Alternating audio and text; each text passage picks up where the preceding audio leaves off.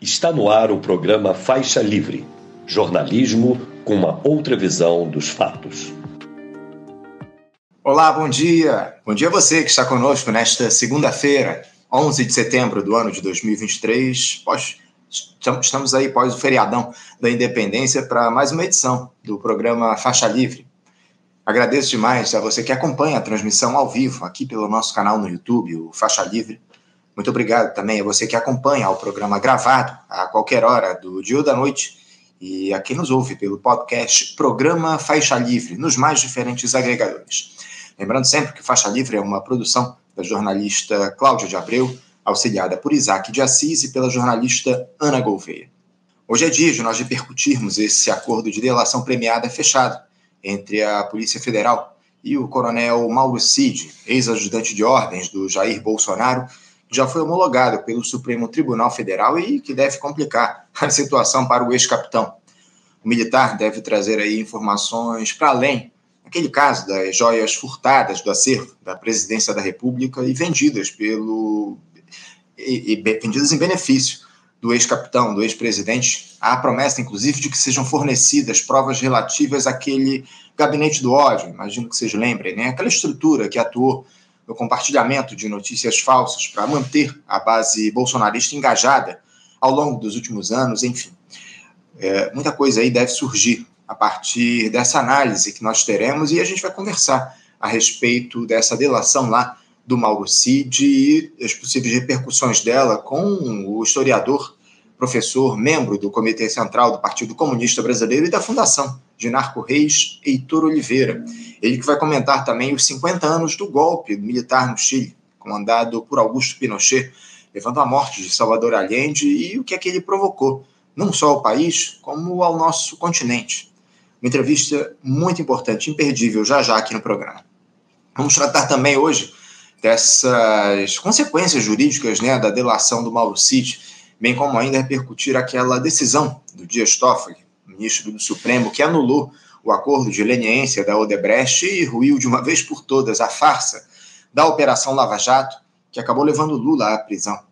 O advogado constitucionalista e professor de Direito Público da Universidade Federal Rural aqui do Rio de Janeiro, Bernardo Campinho, será o nosso convidado para tratar desses assuntos bem importantes. Já o jornalista e editor internacional do site Brasil 247, José Reinaldo Carvalho, vai nos dizer como é que foi a reunião de cúpula do G20 encerrada no dia de ontem, lá em Nova Delhi, na Índia, vai analisar também a participação do presidente Lula. Lembrando que o Brasil assumiu a presidência do bloco até o fim de 2024 e vai falar também sobre, obviamente, as cinco décadas de golpe lá no Chile. Parece que ontem houve vandalismo contra o Palácio Presidencial durante uma marcha para lembrar a data. Enfim, vamos tratar de todas essas questões daqui a pouquinho. Encerrando a edição de hoje, eu vou bater um papo com a vereadora em São Paulo pelo PSOL, Luana Alves, nos explicando a quantas anda o processo de cassação do vereador Camilo Cristófaro do Avante. Ele que deu declarações de cunho racista em meio a uma sessão no ano passado, enfim. Só agora, quase um ano e meio depois, ele deve ter o caso analisado em plenário. Enfim, vamos tentar entender o que é que aconteceu de fato com esse, o que é que esse cidadão disse, enfim. Bom, como vocês podem ver, o Faixa Livre começa a semana com tudo.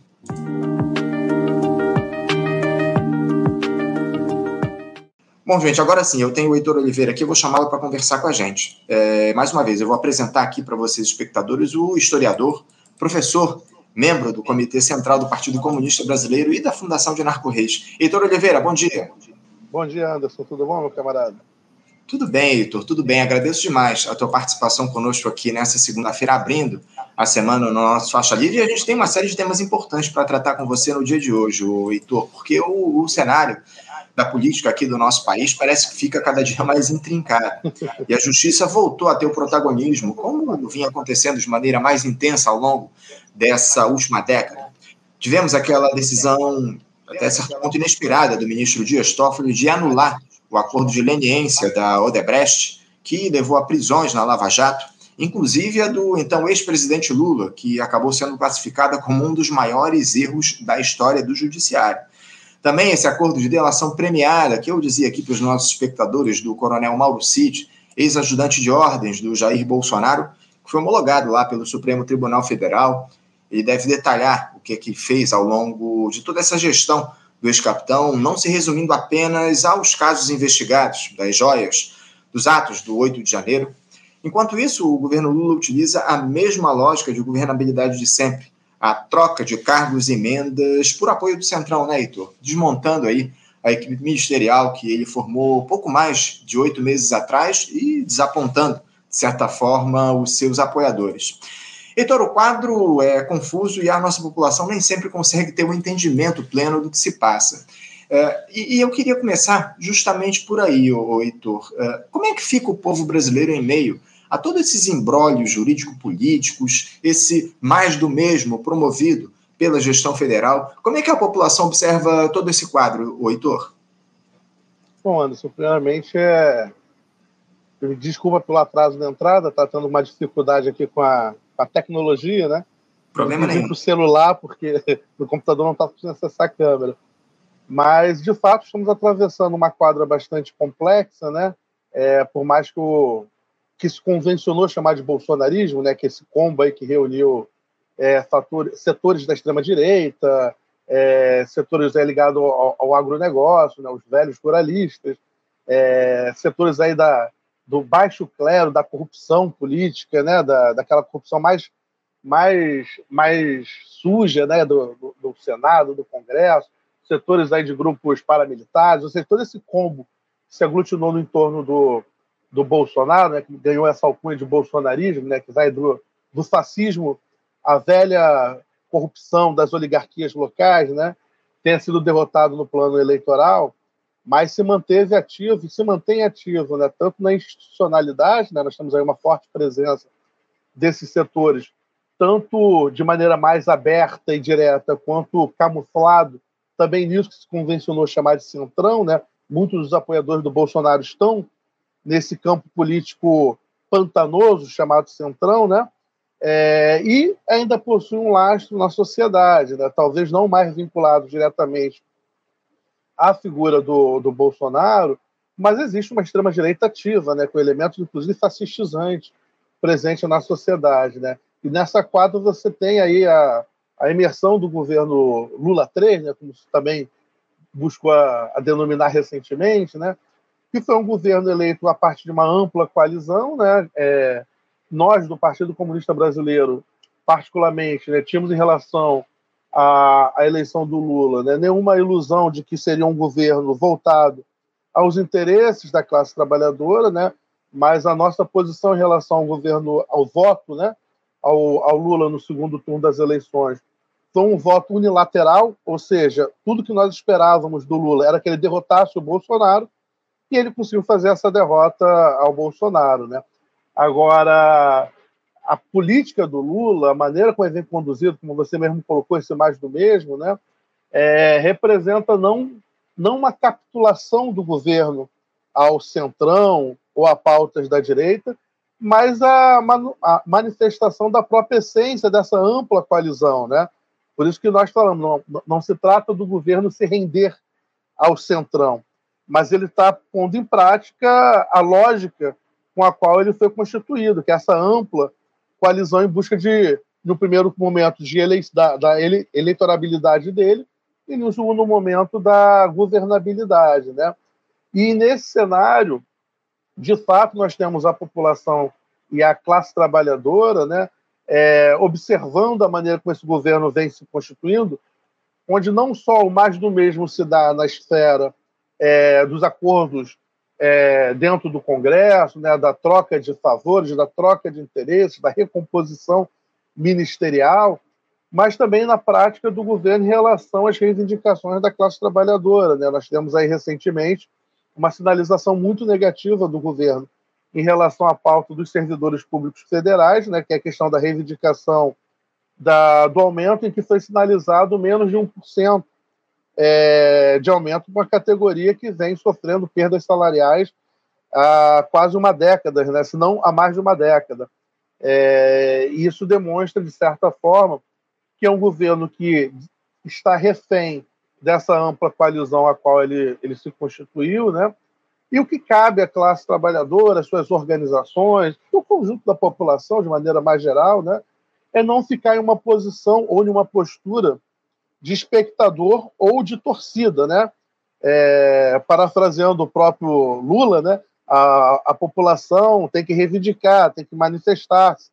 E, nesse sentido, acho que recentemente tivemos agora o Grito dos Excluídos, né, uma grande manifestação que já está presente no calendário dos movimentos sociais e populares brasileiros há bastante tempo. E nós tivemos nesse momento justamente isso, né? É a volta à cena das manifestações, da, das reivindicações, das mobilizações sociais e populares, né? Volto a dizer, creio que não cabe às organizações do campo da classe trabalhadora uma postura ou um compasso de espera e de torcida em relação ao governo federal mas sim de mobilização e de auto-organização. Por isso que nós apontamos, de maneira insistente, inclusive, a necessidade da classe trabalhadora e de suas organizações se mostrar de forma independente em relação ao governo. É, nós sabemos que nós temos uma extrema-direita ativa, tanto no Congresso quanto na sociedade, que nós temos que fazer o combate a essa extrema-direita, tanto buscando construir uma ofensiva ideológica das pautas, tanto históricas quanto imediatas, da classe trabalhadora, no plano de vista cultural e ideológico, né? fazer o combate contra as agitações golpistas e de extrema-direita, mas também devemos cerrar fileira no combate à agenda liberal que está presente no, no governo federal. Ou seja, nós temos aí uma dupla missão. Perdemos, perdemos a imagem do Heitor Oliveira, está com dificuldades lá Heitor, você me escuta? Isso, escuto, escuto sim, Anderson. Perfeitamente. Pode retomar a tua, o teu pensamento. Tá.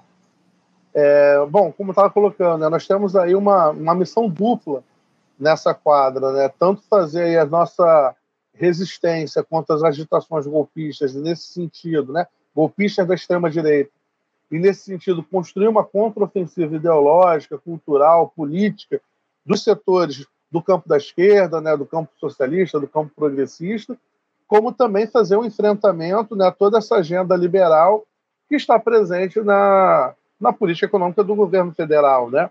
E, e, e, nesse sentido, uma agenda que representa esse amplo setores que compuseram, que compõem né, e, e, que se amplia cada vez mais a base de sustentação e de busca de, de governabilidade do Lula. Né? É sair do compasso de espera sair do compasso de torcida e ter uma postura mais ativa novamente. Né? Por isso a questão da independência da classe trabalhadora diante dos governos. Né? Sem dúvida, sem dúvida, é fundamental. Eu te confesso que tenho visto muito pouca mobilização ao longo desses últimos tempos. Eu, eu ando muito preocupado e questionando isso aqui aos nossos comentaristas no programa, essa falta de povo na rua é o que a gente tem observado nesse início de gestão Lula. Agora, o, Heitor, uh, nessa semana que passou, como eu já citei, inclusive, na abertura aqui na nossa edição, o Lula acabou efetivando aquela mini reforma ministerial que foi prometida há algum tempo ao Centrão, em uma iniciativa do próprio governo, diga-se.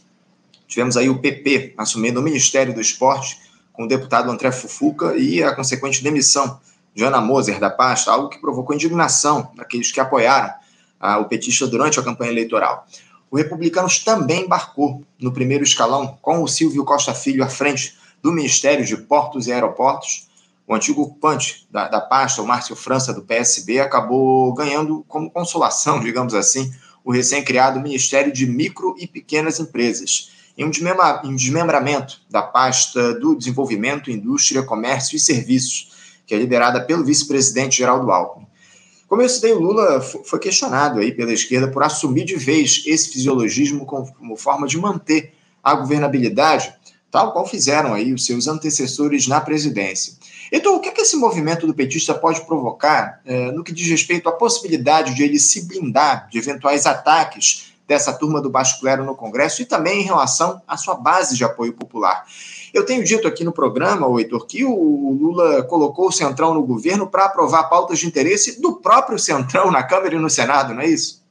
Exatamente, né? E nesse, nesse cenário, né, o próprio PSB, que digamos assim, hoje não tem uma postura a lá muito de esquerda, né, e, ali da vice-presidência do Alckmin, né, o próprio PSB mencionou recentemente que no Brasil a oposição compõe a, a governabilidade do eleito. Né?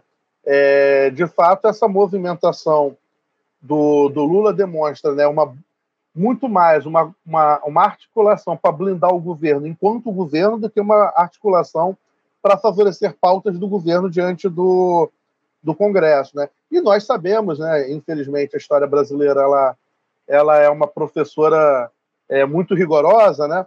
Ela nos demonstra que nós tivemos aí, no próprio período do PT, do, do, da primeira fase né, do petismo no governo, algo muito similar. Né? Houve ali uma composição com esses setores do Centrão, inclusive com setores ligados ao fundamentalismo e outros setores vinculados a esse campo mais atrasado, né? esse, esse baixo clero, né? e nós tivemos esses setores na primeira possibilidade ou oportunidade rompendo com o próprio PT é, e migrando ali para aquela postura do impeachment da, da Dilma, né? É, eu costumava falar naquela ocasião, né? Foi uma ocasião bastante complexa e adversa também, né? Nós fomos para as ruas, inclusive, lutar contra o impeachment, né? Que foi um golpe, de fato, foi um golpe articulado dentro do Congresso, com setores da grande imprensa, do, do judiciário, né? Mas algo que nós nos referimos naquela época era isso, né? O PT deu uma festa, foi dormir mais cedo e acordou no quintal com a fechadura da casa trocada, né? Foi algo similar, né? Ou seja, fazer articulação política com esses setores do que também se convenciona chamar centrão, é, além de ser uma política que não, uma postura que não garante a efetividade da pauta mais avançada ou da pauta progressista ou da pauta social do governo, ela não tem nenhuma garantia de que vai ser efetivada, né? Como você mesmo falou, é, é uma é uma aliança para aprovar a pauta do próprio centrão, né? Além de não ter nenhuma garantia de que isso vai conseguir fazer com que a pauta de maior interesse social e popular seja aprovada, na verdade, cada vez mais coloca o governo como refém de um campo que é totalmente fisiológico, é um campo que se move por interesses é, tanto privados, interesses dos seus patrocinadores locais, e que na qualquer e por ser um campo bastante fluido, né, qualquer qualquer um que acene com novas garantias, esse campo migra novamente, como aconteceu no passado com o próprio PT dali no período do governo da, da Dilma, né? Ou seja, não há nenhuma garantia, é uma movimentação que demonstra a postura do governo muito mais como refém dessa ampla coalizão da qual ele se, ele se constituiu, e não só refém, mas como movido por uma ambição de ampliar cada vez mais essa, esse leque de aliados, né, trazendo para dentro do governo e para dentro do primeiro escalão do governo setores que são frontalmente opostos né, aos interesses do, do campo progressista, que também fazia parte dessa ampla coalizão que elegeu Lula. Ou seja, cada vez mais, dentro dessa ampla coalizão, os setores progressistas, os setores de esquerda, os setores vinculados aos movimentos sociais e populares, estão sendo colocados cada vez mais de lado. Né? Eu não digo nem somente dos setores mais ideologicamente demarcados, até setores, digamos assim, do campo mais progressista, mas que não, não possuem um vínculo político com, com a esquerda, também cada vez mais estão sendo postos de lado nessa dança de cadeiras para incluir o centrão dentro do governo, né? Uhum, sem dúvida, sem dúvida alguma. Agora, o Heitor, você vê a, a, esquerda em condições de tensionar todo esse quadro é, a partir da mobilização acima de tudo, porque é, há muitos questionamentos aí. Eu, inclusive, vou trazer uma pergunta de um espectador nosso, Sérgio Alves, e diz aqui o seguinte: e a luta interna, mais uma vez, no PCB? Já não basta a guerra de classes eterna contra os capitalistas imperialistas? Ele questiona aí, evidentemente, sobre esse cenário, essas discussões internas do Partido Comunista Brasileiro. E a partir disso eu queria te questionar justamente nesse sentido, o, o Heitor. É, como é que esse, como é que a, a, esquerda ela pode se organizar para fazer a luta de classes se ela internamente não, não consegue se entender, Heitor? é, acho que é bastante, bastante preocupante a quadra atual que nós estamos atravessando, que é uma quadra de intensa dispersão dentro da, do campo da esquerda. Né? Hoje em dia nós temos diversas centrais sindicais, nós temos vários campos políticos, vários fóruns e frentes de mobilizações, mas que não conseguem efetivar, pelo menos não de maneira mais intensa, um processo de enfrentamento e não só de enfrentamento, mas também de reivindicação da classe trabalhadora. Né? É, uma das questões que nós, do Partido Comunista Brasileiro, defendemos nessa quadra né, é justamente a necessidade da construção de um novo encontro nacional da classe trabalhadora, né, um novo enclate. Por que o um novo enclate? Porque ele possibilitaria com que as organizações do campo da esquerda conseguissem novamente se ouvir e constituir uma, um programa mínimo de atuação, né, que seria a, a, alternativa, né, a, a resposta da classe trabalhadora para a atual quadro a qual nós estamos atravessando. Nesse sentido, assim, é fundamental superar essa dispersão no interior do campo progressista, eu não diria somente no campo da esquerda, não. Eu amplio isso para o campo progressista, para as organizações do campo da classe trabalhadora. Né? Porque quando nós falamos da classe trabalhadora e suas organizações, muitas vezes nós observamos somente os partidos políticos. Mas é necessário observarmos também a dispersão no mundo sindical, das centrais sindicais, e de demais espaços de organização ou de auto-organização da classe trabalhadora. Né? Nesse sentido, nós temos que ter uma agenda comum de mobilizações, nós temos aí alguns fóruns que funcionam de maneira mais, mais nos seus próprios campos, né? digamos assim. Você tem aí o FONASEF, que reúne é, servidores públicos federais, você tem aí o, o, o Fórum Sindical Popular de Juventude, que busca articular é, setores aí que lutam por direitos, por liberdades democráticas, que, apro que aposte numa reorganização da classe trabalhadora. Existem outros campos políticos também buscando se articular, né? tem a Frente Povo Sem Medo, que, que precisa passar por um momento de, de auto-organização novamente, de reorganização. Tem o próprio campo da base do governo é, mais à esquerda, né? a Frente Brasil Popular e outros campos que também precisam passar por esse momento de de reflexão e de organização para perceber qual é o momento que nós estamos passando e qual é o, o, e como que esses campos podem contribuir nesse, nesse movimento de reorganização e de recolocação da luta da classe trabalhadora. Né? Nós tivemos no período recente, no governo Bolsonaro, né, principalmente no ano de 2021, uma retomada das mobilizações bastante intensa e interessante. Vamos lembrar que ali nós estávamos atravessando ainda o período da pandemia, é, que tínhamos ainda muitas incertezas no ar, mas uma das questões que estava é, em pauta era a presença da extrema-direita na rua. A extrema-direita estava monopolizando as manifestações, monopolizando as ruas com as suas bandeiras, e naquele momento ali, principalmente a partir de maio e junho, nós tivemos uma retomada das mobilizações massivas da classe trabalhadora, né? Tivemos aí quase que semanalmente, quinzenalmente, manifestações bastante numerosas, que, se não conseguiram atingir o papel a qual elas se propunham de derrubar o governo Bolsonaro, contribuíram muito para agendas e para e vitórias parciais, como a vacinação mais ampla, o auxílio emergencial e a própria questão de emparedar o governo Bolsonaro, é, construindo aí uma opinião pública mais desfavorável a esse governo, limitando o raio de ação do, do bolsonarismo, né? Nesse sentido, eu acho que. E, e uma, uma, outra grande vitória daquelas mobilizações, que foi justamente trazer a classe trabalhadora e suas organizações novamente para a rua, né? tentar buscar esse protagonismo. Talvez, Anderson, nesse nosso momento agora de dispersão.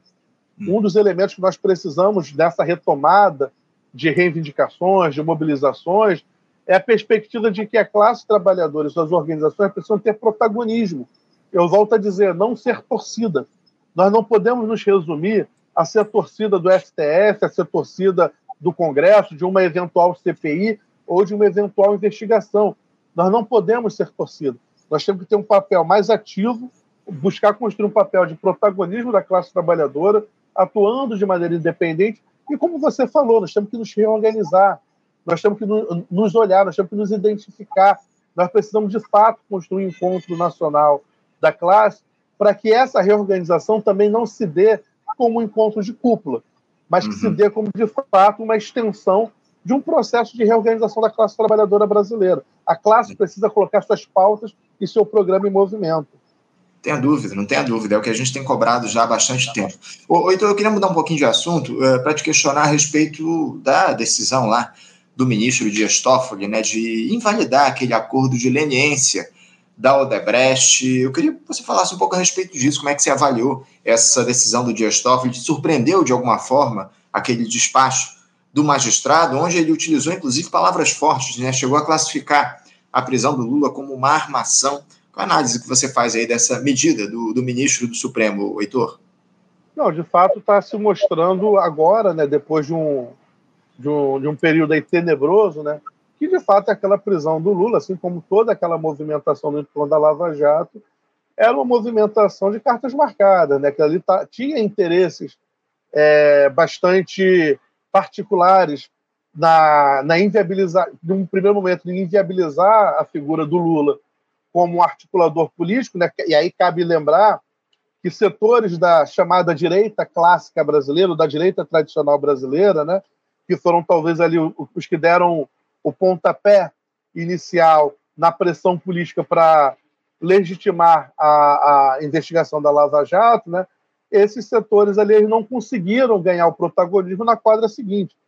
Quem ganhou o protagonismo na quadra seguinte foi a extrema-direita. Ou seja, você tinha ali naquele primeiro momento, né, no impeachment da Dilma, Aécio Neves e outros é, líderes políticos da, da, da, direita mais, abre aspas, né, da direita mais sofisticada, da direita mais liberal, daquela direita que se constituía no entorno do PSDB, né? Esses setores eles não conseguiram capitalizar essa movimentação a qual eles foram os fiéis é, é, eles foram os, os, grandes fiadores dessa, dessa movimentação, né? É, e aí, no caso, se constitui de fato uma, uma, uma farsa jurídica para se conduzir à prisão do Lula né, e para tentar inviabilizar qualquer tipo de retomada do campo progressista, digamos assim, né, num processo eleitoral. Claro que aquele processo, tanto do impeachment como das investigações, visava tanto derrubar a Dilma, né, como como se constituiu, como também tirar o Lula do, do jogo político, como se foi, como foi feito, né? Mas todo aquele processo que nós denunciamos na época, os movimentos sociais populares, independente da, da nossa posição em relação ao Lula e ao petismo, né? nós, nós tivemos uma posição no, no, segundo governo do Lula, no governo da Dilma, né? de oposição pela esquerda do governo, né? nós não nós não compunhamos e nos constituímos como campo de oposição à esquerda, mas isso não nos impedia de identificar naquele processo um processo totalmente viciado, manipulado, que tinha como, como destino ali a, a, a tirar do jogo tanto a Dilma, da presidência, como Lula do, do jogo político. Né? De fato, foi uma farsa aquele processo que tinha um objetivo muito, muito nítido. Né? Nesse momento agora, o que, está, o que se está tendo, né? talvez com essa movimentação do, do STF, né? É uma reparação aí, um, a, assumindo que o STF, no mínimo, no mínimo, foi conivente com toda aquela movimentação, né? Como o próprio Toffoli falou, né? O, uma, das, uma das piores decisões jurídicas do país, né? Acrescentaria essa a decisão de deportar Olga Benário nos anos 30 também, que também foi uma decisão legitimada pelo STF Isso. de ocasião, né? Ou seja, uhum. erros jurídicos é, e erros grosseiros para colocar na esfera dos erros, né, é algo sempre presente. Eu diria que isso vai para além, isso extrapola a esfera do erro. Isso demonstra, inclusive, um ativismo é, de, de, desse setor para atingir objetivos políticos secundários ou até mesmo diretos. Né? Muito bem lembrado, a deportação de Olga Benário lá no, no, no início do, do, século passado em relação a todo aquele processo que a gente observou com Luiz Carlos Prestes. Olga, que era companheira de Luiz Carlos Prestes, foi deportada lá para a Alemanha, enfim. O, o Heitor, uh, uma coisa que me chamou a atenção e eu queria a tua avaliação a respeito. Por que, que essa decisão do Dias Toffoli ela se deu apenas agora? Não é de hoje que a gente já sabe, né, Heitor? A partir das revelações lá da Vaza Jato, que houve um verdadeiro conluio para levar o Lula à prisão e acabar com o país, a economia do país em especial. Você vê um motivo específico para o ministro do Supremo, Dias Toffoli, tomar essa atitude apenas agora? Há um, uma leitura de parte da esquerda de que essa foi uma decisão oportunista, de ocasião, tomada pelo ministro para tentar se reaproximar do Lula, visto que o Toffoli se move aí conforme a onda, né? já andou abraçado com o Jair Bolsonaro no passado. É, de que forma você analisa essa, essa questão, essa decisão do Dias Toffoli? Você concorda com essa ideia de que houve uma decisão de ocasião por parte do ministro? Eu creio que sim, Anderson. Acho que nesse momento de que você, você tem né, uma, um reordenamento no campo político, né, no executivo, e essa ampliação de aliança, buscando incorporar setores do Centrão nessa nova base, né? ou seja, há todo um reordenamento político em, em, em voga, né? todo um, um, re, um, re, um reordenamento, redesenho das alianças, dos campos políticos, né? de fato parece ter uma postura, digamos assim, movida também por interesses de se incorporar nesse amplo leque de que está se reorganizando no entorno do, do poder do executivo. Né? Você lembrou bem, o Toffoli, no período do Bolsonaro, ele, ele, ele não deixou de faltar, né, digamos assim, aos jantares e, a, e, e aos momentos de confraternização, inclusive sinalizando é, de maneira bastante simpática ao, ao, governo Bolsonaro, que era um governo extremamente criminoso, aí no que diz respeito à, postura dele em relação não somente em relação à, à pandemia, né, mas em relação a um conjunto de outros elementos que está vindo à tona agora, né, e mesmo assim isso não fez com que o, o Toffoli, digamos assim, tivesse nenhum plurido, nenhum tipo de, de pudor em estar tá sinalizando ali abraços e, e acenos junto à figura do, do Bolsonaro. Né? Talvez nesse momento agora de reordenamento e reorganização do campo político no poder, né, isso seja justamente uma sinalização para dizer o seguinte, né? Eu também quero participar dessa festa. É isso, é isso. Acima de tudo, parece muito mais uma, uma reacomodação política aí do cenário a partir dessa decisão do Dias Toffoli tentando se colocar aí como ator ao lado do presidente Lula, enfim. A gente até conversou a respeito dessa questão aqui na semana passada com o Kaká, enfim, o, o Toffoli tomou decisões absolutamente lamentáveis ao longo da gestão Bolsonaro, além de ter posado com o ex-capitão abraçado, enfim, teve, teve aquela decisão dele de negar a ida do Lula ao, ao enterro do seu irmão, enfim, muitas, muitas questões aí que o Toffoli está implicado e que colocam ele sob suspeição diante de tudo que a gente observou. Agora, eh, eu queria mudar um pouquinho de assunto, falar sobre essa delação do Mauro Cid, o, o Heitor, e ela acaba de ser autorizada lá pelo ministro Alexandre de Moraes, e ela se dá claramente nessa intenção de proteger a família do militar que vê o seu pai e a sua esposa implicados nesse escândalo que envolvem o Jair Bolsonaro, nesses escândalos, né? não é só o escândalo das joias, há uma série de outras questões aí onde o Mauro Cid e sua família estão colocados. Aliás, o próprio ex-capitão, o próprio Bolsonaro andou dizendo recentemente que o Mauro Cid espera que o Mauro Cid não tenha cometido erros, que cada um siga a sua vida.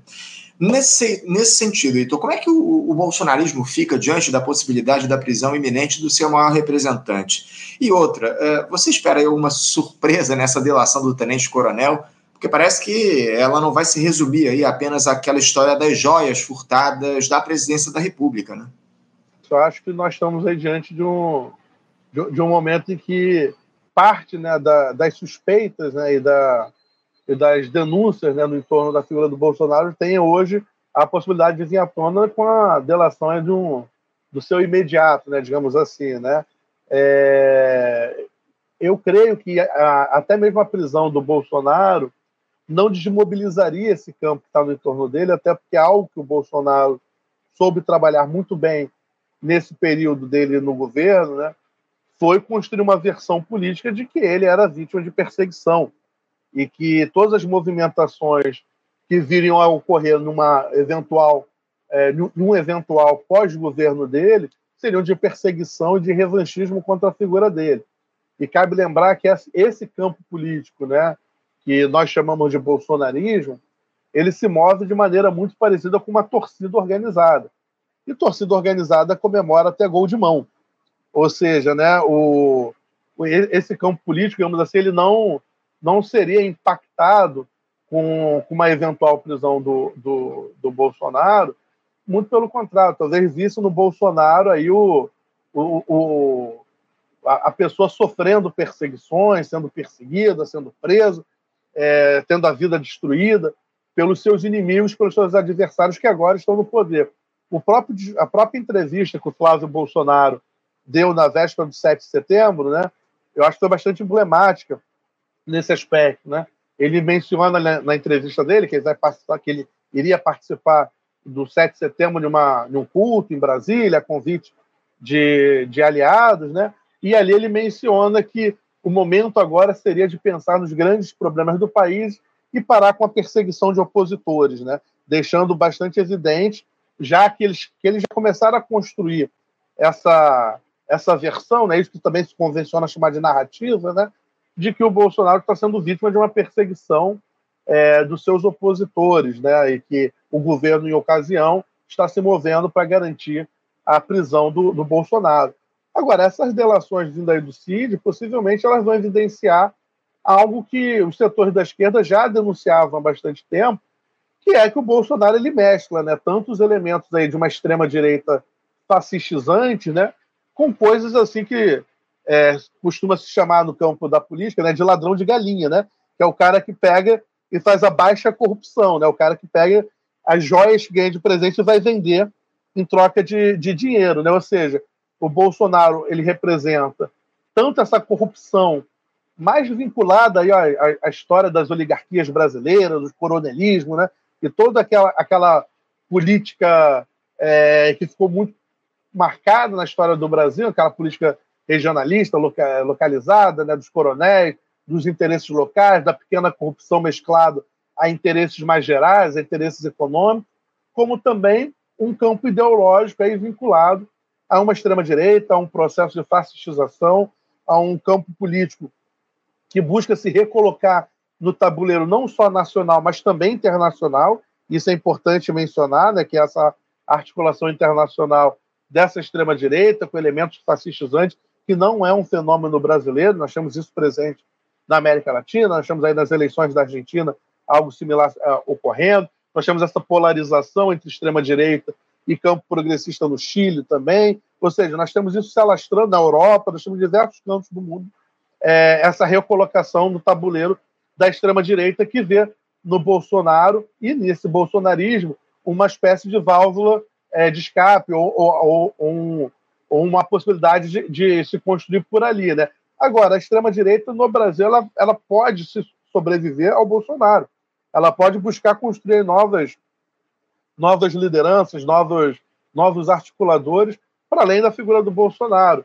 Entendeu? E aí construir talvez aí novas lideranças, aí, observando aí possíveis governadores estaduais, né? nós temos aí o Tarcísio em São Paulo e outros pretensos é, candidatos aí a, a sucessor do Bolsonaro como capitalizador ou como capitaneador desse campo político da extrema-direita. Agora, espero que, de fato, essa investigação e essa delação do CID possa levar é, a elucidações sobre a postura do Bolsonaro sobre diversos, é, diversos crimes possíveis cometidos por ele e pelo campo político a qual ele estava vinculado no Brasil. Né? Acho que é, é, é nesse sentido é importante que nós, nós, enquanto sociedade civil, enquanto organizações da esquerda, temos novamente essa postura de pressionar para que essas investigações sejam levadas adiante. Né? Volto a dizer, não podemos ficar num compasso de ser torcida do STF, mas uhum. sermos o protagonista. Ou seja, faz parte da agenda política de quem defende as liberdades democráticas fazer com que o Bolsonaro, de fato, seja preso, seja investigado, seja preso, né, vindo aí a comprovar é, seus crimes, né, sem nenhum tipo de anistia ao Bolsonaro ou aos bolsonaristas. Né? É isso, é isso, acima de tudo. Uh, Heitor, uh, eu, eu queria, para a gente encerrar o nosso papo, falar a respeito do 11 de setembro, que é um dia muito simbólico, né? No dia de hoje a gente completa 50 anos do, do golpe militar liderado pelo Augusto Pinochet no Chile, com a morte de Salvador Allende, enfim, um episódio que deixou marcas na história do país que são sentidas até hoje e acabou dando a continuidade a uma série de golpes liderados por militares aqui no nosso continente. Eu queria que você falasse um pouco sobre o que representou esse episódio no Chile e como é que a esquerda no nosso continente, Heitor, reagiu ao longo dessas décadas a, a, a todo esse processo de intentonas. Como é que a população reagiu a todo esse quadro de 50 anos para cá, Heitor? Ocasião para convidar todos os ouvintes do Faixa Livre, né? Hoje nós teremos um debate promovido pela Casa da América Latina é, no CEP, e na quarta-feira nós temos esse um outro debate promovido também pela Casa da América Latina no Simpro Rio, né, é, que você está colocando aí. É, nós estaremos justamente discutindo, né, eu estarei na atividade hoje, estamos discutindo o impacto né, desses golpes né, ao longo da América Latina nos anos 60, 70, né, particularmente estarei abordando mais a questão do próprio golpe do Chile mesmo, né, é, estive recentemente é, no Chile, né, passei três semanas lá é, desenvolvendo a minha pesquisa, né, numa missão acadêmica do processo de doutorado ao qual estou fazendo parte, né, é, justamente fazendo essa uma investigação um pouco sobre os arquivos, documentos, né, de como foi esse período anterior, véspera ali do golpe, como que foram os momentos, os dramáticos momentos seguintes, né, a, ao golpe de Estado ali dado pelo pelo Pinochet, né.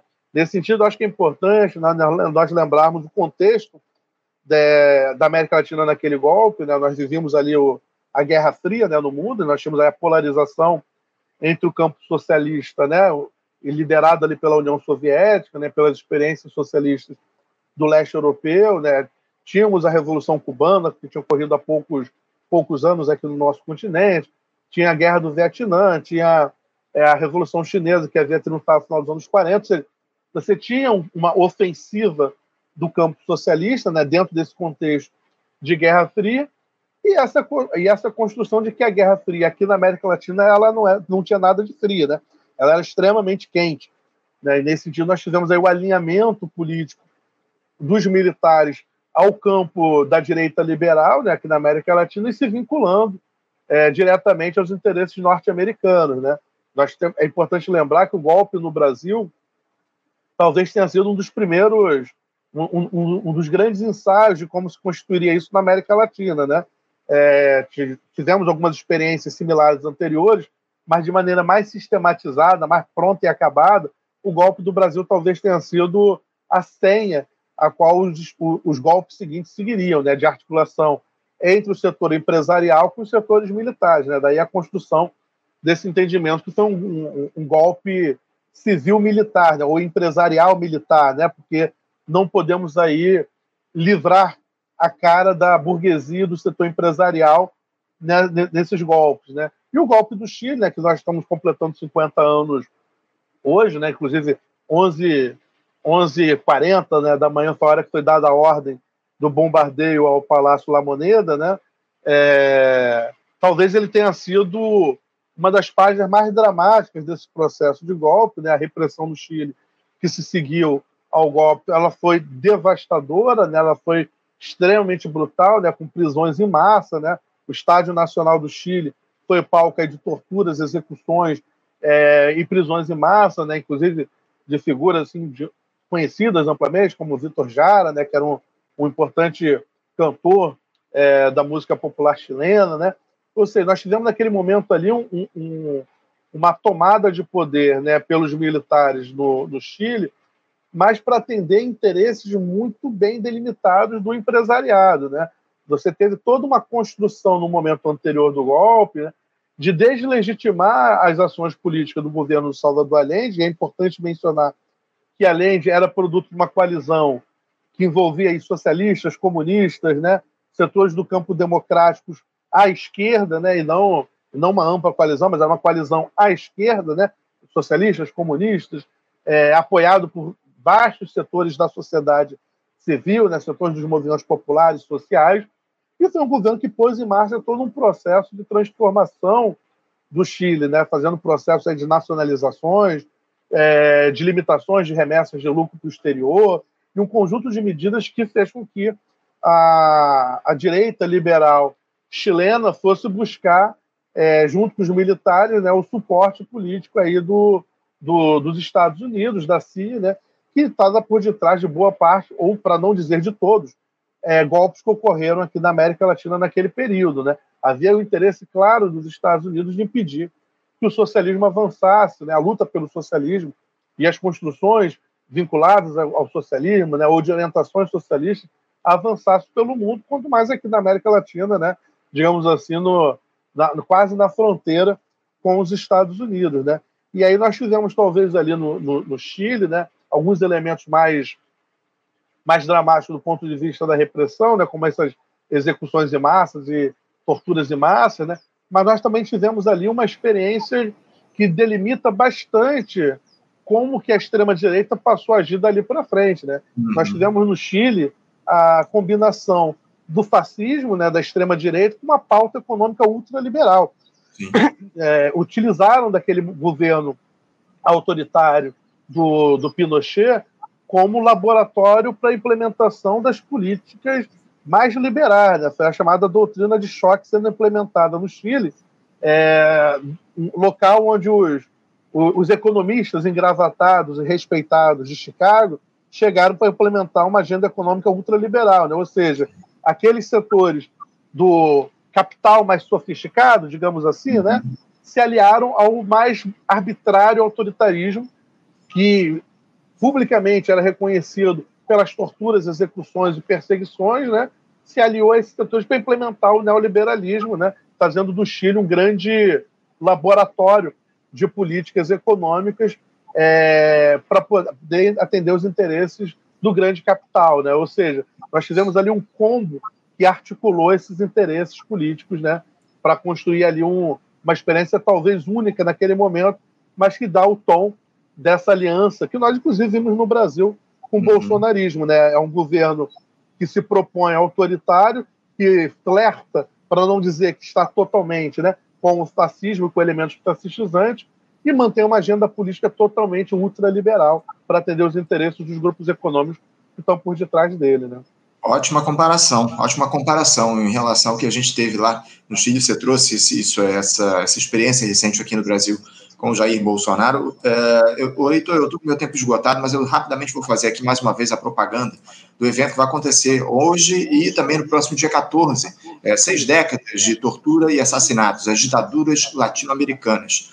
É, hoje o encontro vai se dar lá na, no auditório do. É no Clube de Engenharia, ou Heitor? Não, hoje será no CEP, no Sindicato dos Professores. Isso, no Sindicato dos Estadual dos Profissionais de Educação aqui do Rio de Janeiro. Lá é, vai contar com a participação nesse debate do Lincoln Abreu Pena, professor teve aqui conosco na semana passada, do Heitor Oliveira, da Maria Fernanda Celsa e também da Vitória Grabois. E no próximo dia 14, um outro debate a respeito desse tema lá, esse sim no Simpro, né, no auditório do Simpro Rio, para contar com as presenças de Marcelo Chalrel, Luísa Costa, Francisco Carlos Teixeira e Roberto Mader. Heitor, eu quero agradecer demais a tua presença aqui, desejar, acima de tudo, um ótimo evento, um bom debate para você hoje lá no CEP e a gente volta a conversar aqui no programa muito proximamente, tá bom, Heitor? Muito obrigado, Anderson. Estamos juntos quando precisar.